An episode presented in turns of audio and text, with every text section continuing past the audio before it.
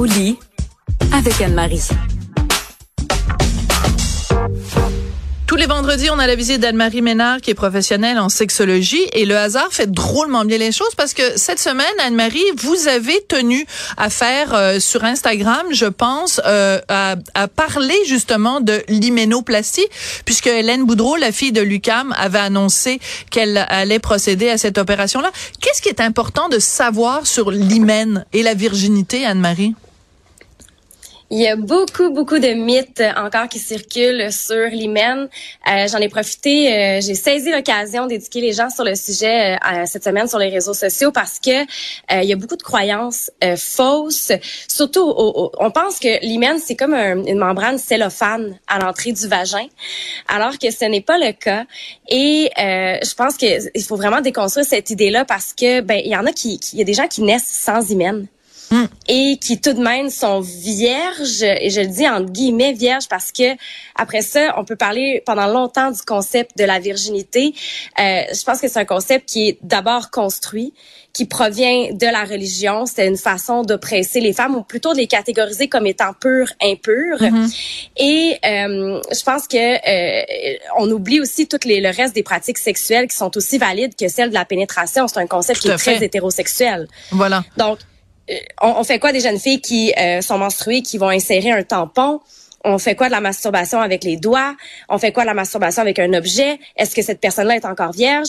Donc, je pense que déjà, il euh, faut, faut, parler de la virginité comme étant un concept qui se définit à travers sa propre perception. C'est très relatif comme concept. Oui, puis vous avez raison, c'est extrêmement social parce que il y, a, y a toutes sortes de cultures et pas si longtemps que ça où le soir de ses noces, il fallait sortir et montrer la tache de sang sur le drap pour montrer qu'on avait bel et bien perdu sa virginité, que l'hymen avait été rompu, alors que, je veux dire, il peut y avoir toutes sortes d'autres circonstances qui fait en sorte que, donc c'était juste pour montrer, ben, le gars et le mari couche avec sa femme et c'est la première fois qu'elle voit un homme et qu'elle a une relation, mais c'est, c'est tellement, je vais utiliser un mot que j'adore, patriarcal. C'est très patriarcal et je pense que l'histoire de la tache de sang, il y a beaucoup de gens qui m'ont demandé ça sur les réseaux sociaux cette semaine parce qu'il faut, faut comprendre que l'hymen ne se déchire pas en tant que tel. C'est pas aussi violent que ça. Oui, c'est une demi-lune en fait, vous disiez, c'est ça, hein? Exactement, c'est une membrane souple, élastique qui est située à l'entrée du vagin, qui est souvent en demi-lune la plupart du temps, soit une demi-lune euh, vers le bas, vers le haut.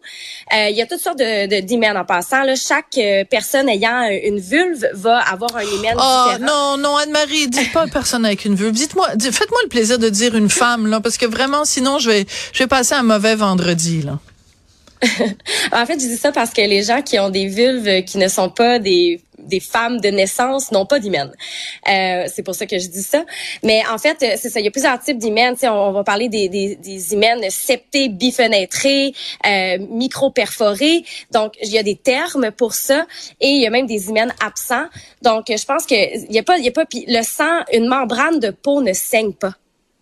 Euh, donc, l'histoire du sang, c'est un peu un mythe, ça aussi, parce que euh, s'il y a du sang, ben ça va être peut-être les, les, parois vaginales qui sont des muqueuses, hmm. qui pour une première fois vont avoir été euh, élargies avec l'insertion du pénis, mais une membrane de peau, ça ne saigne pas. Normalement. Et, puis aussi, ça pose la question quand même, Anne-Marie, euh, la question sociale fondamentale. Pourquoi est-ce qu'on valorise autant? Il faut que la fille elle soit vierge jusqu'au jour de son mariage. Le gars, y a-tu quelqu'un qui va aller vérifier son pénis, s'assurer que euh, qui qui vient de sortir du, du, du paquet puis qui a jamais été utilisé? Ah ben non, le gars c'est pas grave, il peut avoir trempé sa bisoune n'importe où, puis l'avoir utilisé 25 000 fois avant le soir des noces, ça c'est pas grave. Mais la femme, oui. Et ça là, vraiment, la, la féministe en moi ne peut que se fâcher de ça.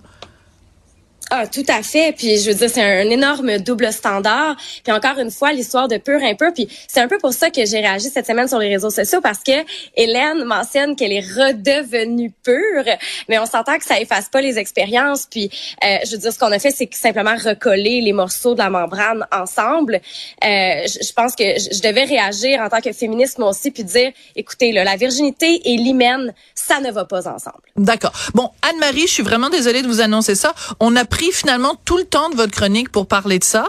Euh, tant mieux parce que c'est important de remettre les pendules à l'heure. Mais vendredi prochain, on fera le sujet que vous deviez faire aujourd'hui. C'est un sujet important. Merci beaucoup Anne-Marie Ménard, professionnelle en sexologie. désolée de vous avoir un peu court-circuité votre chronique, mais c'était pour une, une bonne cause. Merci beaucoup à tout le monde. Merci pour cette super belle semaine et on se retrouve lundi.